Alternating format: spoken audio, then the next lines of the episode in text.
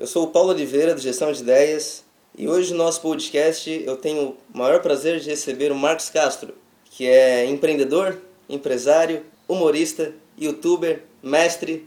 É um grande prazer te receber, Marcos. Boa tarde. obrigado, boa tarde. Posso ser um amigo, companheiro, pai?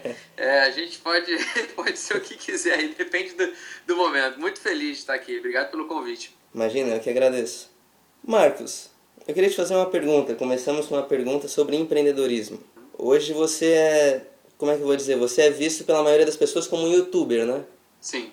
Quando você decidiu focar realmente em produzir vídeo para ganhar dinheiro, né? Sim. Então, na verdade, até um, abrir um, um parênteses aqui, porque eu acho curioso isso do, do youtuber, né? Porque a gente coloca como. usa um termo, youtuber, para designar pessoas que fazem coisas completamente diferentes. Você vê que tem pessoas da área de culinária, você vê que tem pessoas da área de humor, pessoas da área de, de esportes, é, atores, apresentadores, repórteres, é, pessoas que simplesmente ligam a sua câmera em casa e, e, e fazem uma coisa completamente amadora, e todas essas pessoas são youtubers. Todos são youtubers. E, e é muito curioso isso, porque além disso as pessoas tendem a comparar Pô, fulano é melhor do que fulano, fulano faz isso, você não faz, por que, que você não faz tal coisa já que o outro faz? E essa comparação, é, é a gente acaba também se, se, se beneficia, porque é um movimento que todo mundo né, acaba, é, acaba ecoando mais, né, porque as pessoas falam cada vez mais dos youtubers, mas por outro lado também tem seu lado negativo, porque se um youtuber vai lá e faz uma besteira, né, o anunciante vai achar que todo youtuber é assim, né? Sendo que existem diversos perfis de pessoas, pessoas é, youtubers que são empresas, youtubers que são empreendedores, youtubers que são atores, youtubers que são caras que estão aí aprendendo ainda. E você não vê essa comparação, por exemplo, ninguém vai comparar o, o Galvão Bueno com o Antônio Fagundes, né? Ninguém vai dizer, ah, mas são todos, sei lá, Globers, né? Sim. Não existe essa, não existe esse, essa comparação lá. Mas com a gente existe, né? E isso surgiu, a minha vontade de, de, de, se tornar, de me tornar youtuber, na verdade eu nunca tive o sonho de me tornar youtuber. Eu sempre utilizei o youtuber como meio, né, como vitrine e não como atividade fim. Até hoje mesmo, é, o YouTube ele serve como vitrine para eu poder expandir as outras, as, os outros produtos que eu quero, que eu quero criar, os outros eventos, shows, enfim, todas as minhas criações. Mas isso, é, isso foi no momento, foi em 2011, que eu já trabalhava com comédia stand-up, né? E eu percebi que os meus companheiros, meus colegas estavam estavam crescendo mais, mais rápido do que eu. E aí eu liguei o alerta, falei, caramba, certo. eu preciso me diferenciar. E eu, e eu já tinha ó, o mestrado em matemática na bagagem, já tinha Antes disso, fiz, a, fiz cinco períodos de ciência da computação. Sempre fui um cara muito ligado com, com computadores de forma geral. Era o, o típico nerd mesmo, né? Sim. Então, eu sempre fui um cara muito ligado em computadores e eu mexia com, com edição, por exemplo, né? E outros programas, Photoshop e tudo mais. Então, foi um recurso natural para mim é, recorrer ao, ao, ao audiovisual. É, e era numa época que os vlogs estavam surgindo com o Felipe Neto, com esse Siqueira, e eu olhei, pô, legal tem aqui, posso aproveitar essa onda. Né? Já que uma, a onda anterior era no stand-up, eu aproveitei essa onda, eu vou aproveitar uma próxima onda, que era a onda do, do vlog. De uma certa aí, forma, você também sempre mexeu com a internet, né? Sim, sim.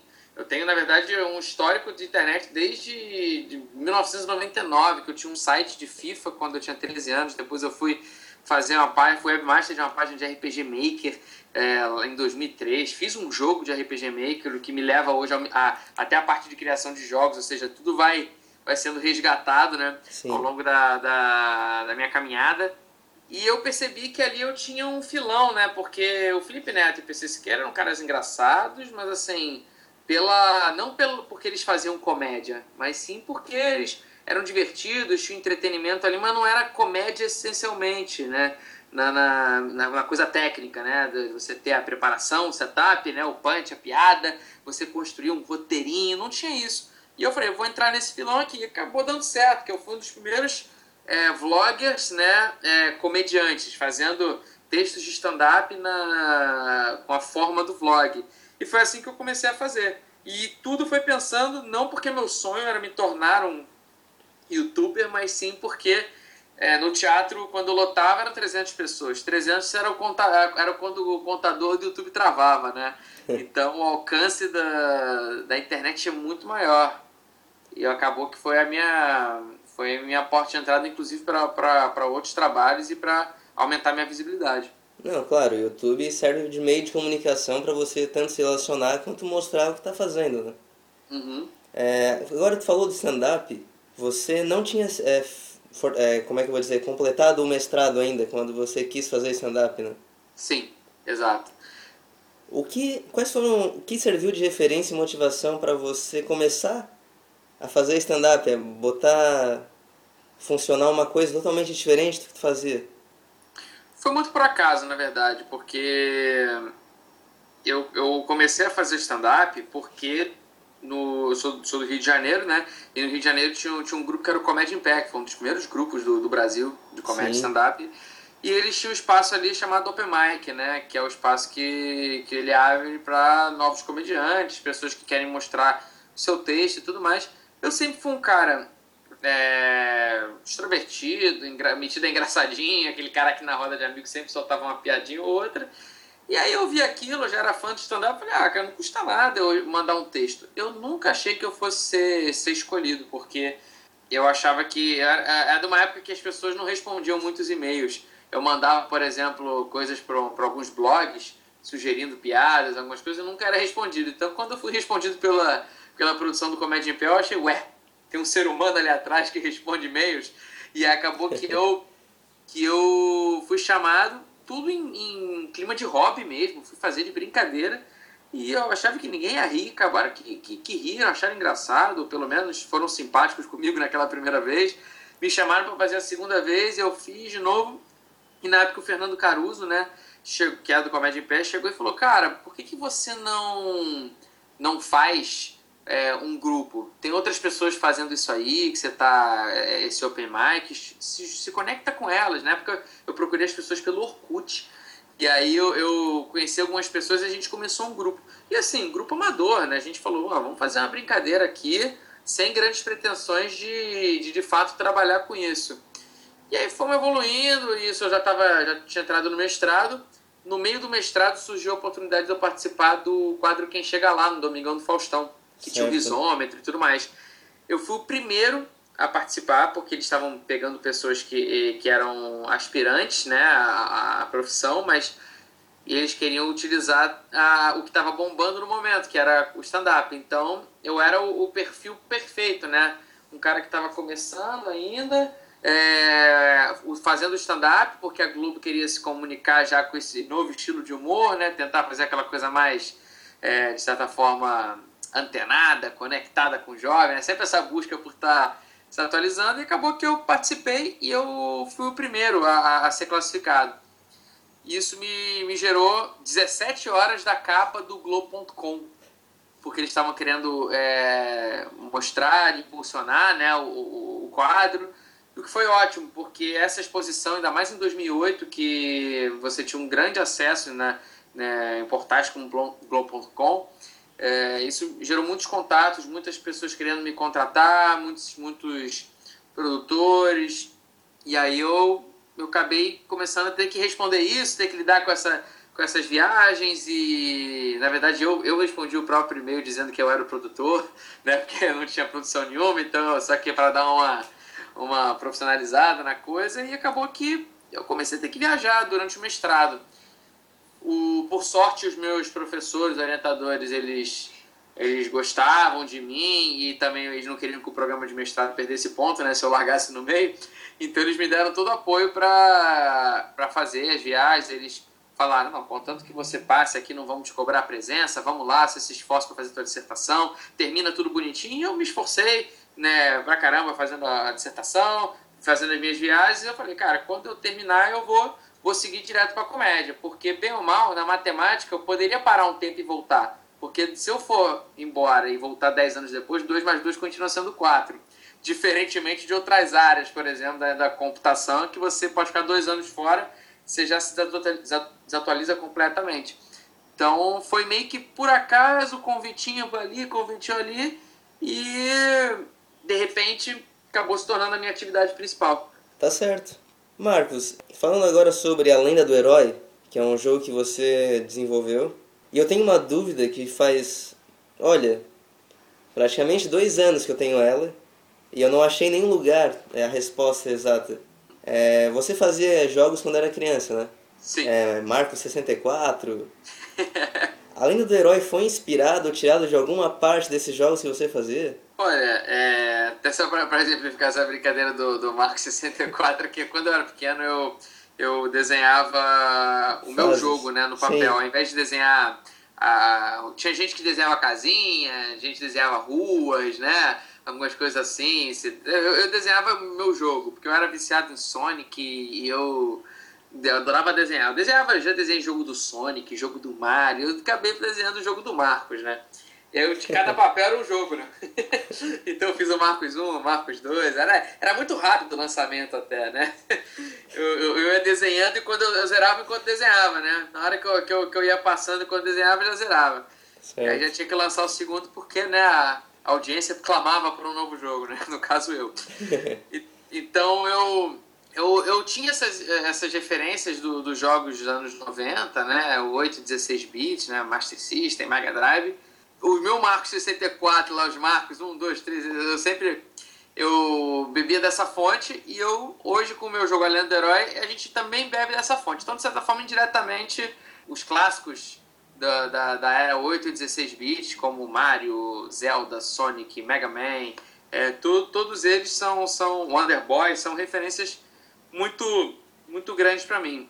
E eu, em 2003, como eu falei do site RPG Maker, eu fiz um jogo chamado Portal. Portal. né? Que ficaria rico. Ficaria rico, inclusive, se, se eu tivesse registrado antes da Valve. Mas eu fiz um RPG. Era um RPG, né, no RPG Maker. E era com ambientação medieval. E o herói do jogo da Lenda do Herói, ele tem um traço parecido. Ele, ele, ele meio que tem um quê, em termos de personalidade, daquele cara. Que era um cara irônico, sarcástico. Ele, lá naquele jogo, aquele personagem já era ele já era irônico, né? E esse que a gente fez da Lenda do Herói, justamente por ele questionar as coisas que acontecem em volta dele. Ele é quase um comediante stand-up da era medieval, né? Do mundo dos games. Ele olha uma plataforma que voa e fala: Eu não entendo essa plataforma que voa, né? Se tivesse uma plateia, estaria rindo ali, né? Fala, "É, Eu também não entendo e tal. Então é basicamente isso. Ele é um comediante stand-up. É um herói é, comediante, né? Que nada mais é do que uma, uma, uma- um recurso que eu tive para poder falar a linguagem que eu sei falar, que é a comédia, né? Sim. Então foi juntando, né, combinando esses esses elementos, né, que são elementos nostálgicos que resgatam a minha infância, junto com elementos que, que são da minha do meu perfil, né, do meu próprio meu próprio jeito de ser, de comentar, criticar as coisas, que eu acabei construindo o, o personagem da Lenda do Herói, né? Pois é, uma, uma outra pergunta que eu queria fazer é o seguinte. Eu vi quando saiu, além do herói, os quatro vídeos, né? Que eram Sim. as quatro fases ali. Eu achava fascinante. Eu nunca imaginei que, bah, vou, vou jogar isso aí, isso vai narrar em tempo real o que eu tô fazendo. Esse é o grande, a grande sacada. E só que eu vi é, a versão beta do jogo, Uhum. e mesmo assim as fases parecem. Os cenários são sempre muito parecidos, né? Além de ser tão diferentes. Sim. Só que as músicas, a melodia e a, e a letra mudam do, do vídeo que a gente acompanhou no YouTube do jogo. Sim. O quão trabalhoso e como foi essa criação pra ti? Olha, é um trabalho que inclusive não terminou ainda, porque a gente ainda está fazendo. É, tamanho a quantidade de, de versos que a gente tem que escrever, estrofes e possibilidades. E é, é curioso porque a gente tem que. Primeiro que são, são, são oito fases com três atos cada, né? Então são 24 atos no jogo.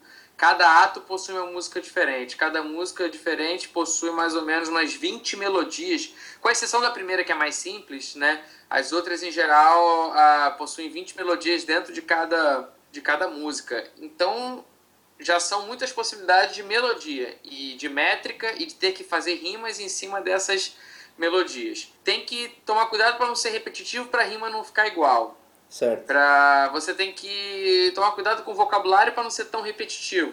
mas ao mesmo tempo soar natural, né? Você tem, a gente fala de serpente pra caramba, então até que ponto a gente vai falar da serpente ou da cobra ou desses inimigos, essas criaturas, tem que saber dosar também uh, o vocabulário e outra tem, isso é o micro, né? Fora que tem o macro, né? Você tem toda uma curva da, dramática que a gente vai trabalhar ao longo do jogo, tá trabalhando. Então o herói tem um sentimento no início, ao longo da história ele tem um outro sentimento, mais pro final do jogo ele tem um outro sentimento completamente distinto desse e não pode ser um jogo só de piada, piada, piada, senão vira um filme bobão, né? Um filme de sessão da tarde que é só piadoca atrás de piadoca. Você tem que ter uma, uma história por trás, você tem que ter uma curva dramática. Tem, então, além do micro, tem esse sentimento macro que você tem que fazer as, e, e tem que ter as sacadas ainda, né? Tem que ser um negócio minimamente engraçado, senão perde essência. Então, assim, resumindo, para responder a sua pergunta, é, é muito trabalhoso. É trabalhoso pra caramba. E por isso é que eu não estou fazendo sozinho. No início eu comecei fazendo sozinho e, e eu usei, no, como é que diz, de uma forma, pode dizer de uma forma, não, usando a norma culta, eu arreguei né? Certo. Eu arreguei, eu falei, desisto, não consigo fazer isso sozinho. Pediu ajuda aos universitários. Pedi pinico, pedi ajuda aos universitários. Eu falei, cara, preciso procurar mais pessoas para me ajudarem. E aí, hoje nós temos, é, nós somos cinco agora escrevendo. É claro que eu ainda coordeno, né? Eu ainda faço grande parte das letras, mas eu preciso dessa dessa opinião externa também, né? Porque a gente às vezes fica muito naquele mundinho da gente por mais que a gente ache que a gente está com, aquela, com a cabeça aberta, é, a gente acaba dando voltas num redemoinho de ideias que a gente fica preso. A gente acha que está que tá criando algo novo, mas na verdade está só fazendo recombinações daquilo que a gente, que a gente já estava fazendo. Então é sempre bom ter também uma, uma pessoa ou pessoas de fora para dar uma oxigenada né, na, na tua ideia. Então isso foi, foi excelente nessa etapa da produção. Certo, não deixando de ter, não deixando de ser a ideia original, né? Exatamente. Porque a visão do herói, né, que, é, que você fala, eu acho muito legal as sacadas que ele tem dos jogos 2D da época. Sim. Ah, que tem uma bola de fogo no baú e não queimou nem ele, vou pegar, então, pô, isso é legal pra caramba. É, e é legal que a gente vai, vai fazendo é, e vai descobrindo coisas que sempre estiveram ao nosso alcance, sempre vimos, mas a gente nunca. A gente tinha que ter mudado em algum momento o interruptorzinho da nossa forma de observar. Se você reparar, quando você mata uma, uma serpente, ou em qualquer jogo, e ela e caem as moedinhas, já reparou que as moedas elas ficam sempre em pé? Elas não caem. É verdade. As moedas, ficam, as moedas ficam rodando sobre o próprio eixo, né? Ficam pulando ainda. Ficam pulando. Tipo assim, pô, você tenta fazer isso, cara. A moeda vai sempre cair, né?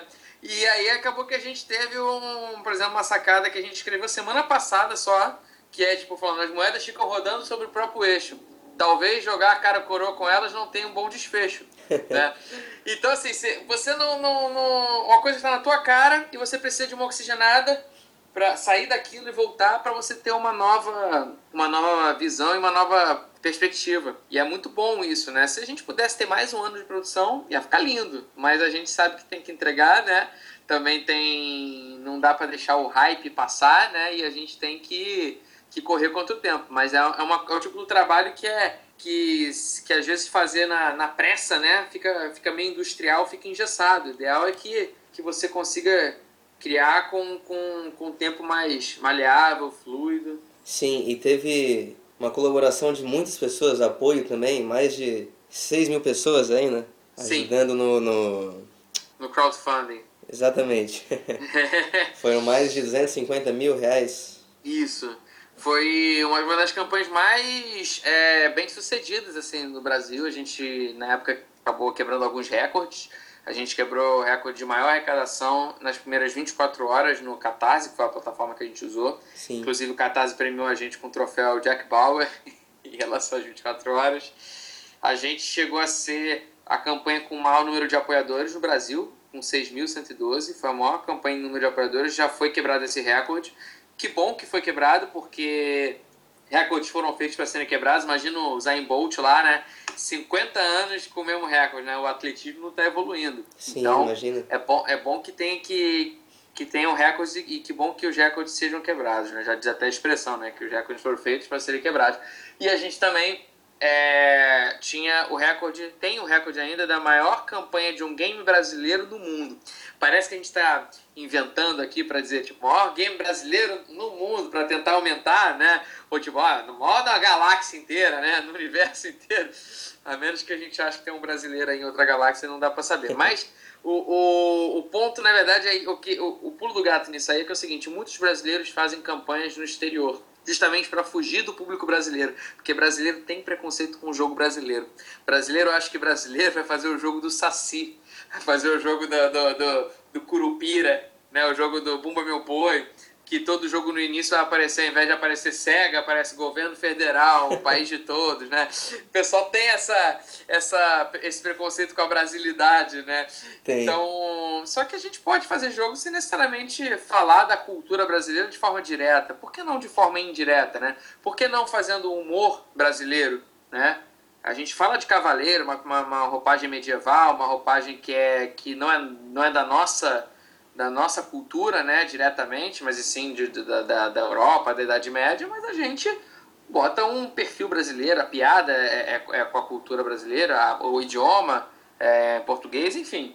Dá pra. Fora que as músicas também tem uma. No... Quando a gente compôs as músicas, bem ou mal, são brasileiros compondo. Então tem, tem o lado medieval, mas tem também um lado leve de, de, de brasileirismo aí né, né nas composições. Sim, claro. Marcos, eu vou puxar uma coisa que você falou na antes de tocar nesse assunto de brasileirismo, que a gente, quando a gente fala de questão de administração, quando você tem uma equipe, você consegue qualquer coisa, né? Quando você tem uma equipe boa, você consegue qualquer coisa. E você viu isso tanto no jogo, eu diria também tanto no YouTube, né? Uhum. Que você traz seu, o Matheus, seu irmão, a Luciana. Uhum. E você ainda não foi procurado pela, pela, pela Cuba, né? Não, ainda não. É, não, certo. Uma hora vai chegar. Isso aí. É por isso que eu sou chamado de Castro Brothers e não Irmãos Castro. Exatamente, tem essa. Porque a patente é deles de irmãos. Mas nos Estados Unidos eles, eles traduzem de um jeito é. de. É verdade, aí nesse caso, por isso que eu, eu tenho evitado de ir para os Estados Unidos. Agora que eu fiquei sabendo que Cuba e Estados Unidos aí abriram relações diplomáticas, eu tenho que começar a ficar com o pé atrás aí. Fica mais receoso. E da onde que surgiu essa, essa, como é que eu vou dizer, esse pensamento de trazer pessoas para formar um melhor canal, uma melhor forma de conteúdo? Olha, eu sempre fui um cara que, que me considerei com, com bastante habilidades é, em termos de facilidade de aprendizado, de meter as caras e, e fazer as coisas sozinho. Só que chega uma hora que a gente tem que admitir que tem uma coisa que é comum a mim, a você, ao Bill Gates, sei lá, ao Obama, né? Que o dia tem 24 horas, não tem jeito, né?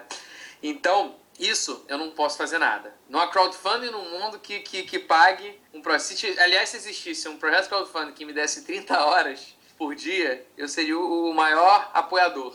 Eu pagaria uma bala por isso. É... Agora, eu preciso, então, se eu quiser crescer, se eu quiser escalar, esse era o meu pensamento. Eu preciso recorrer a pessoas. Eu, eu, eu posso manter a minha assinatura partindo do pressuposto que eu, tô, que eu entendo do processo. Então, vamos supor, vou, eu sei editar, mas eu posso recorrer a um editor, e de preferência eu recorro a pessoas que sejam melhores do que eu naquilo, porque assim eu aprendo também. É, então eu, eu precisava de mais vídeos. Então deixa eu contratar um editor profissional. E eu aprendo com ele também, porque assim eu não só tô eu tô, ao invés de eu deixar de, de, de editar e perder a prática e, e não aprender, e desaprender, eu acabo aprendendo com um cara que sabe mais do que eu, porque eu tô todo dia ali em contato com ele. Sim, certo. Então a, a minha ideia era não, não passar isso e sem, sem, sem me dar bem, né? Eu tinha que também é, aprender, aprender um pouco para eu poder engrandecer como, como ser humano mesmo, né? Para não, não deixar é, que o meu aprendizado fique fique raso, não deixar de manter a cabeça funcionando, porque é, quanto mais coisa a gente bota na cabeça, eu particularmente é, funciono melhor. Então, quanto mais coisa está gerando, maior a rotação, maior a engrenagem funciona e mais as ideias surgem. Porque se eu estou de férias, por exemplo, e eu estou parado fazendo nada, eu estou procrastinando, eu particularmente não funciono quando estou procrastinando.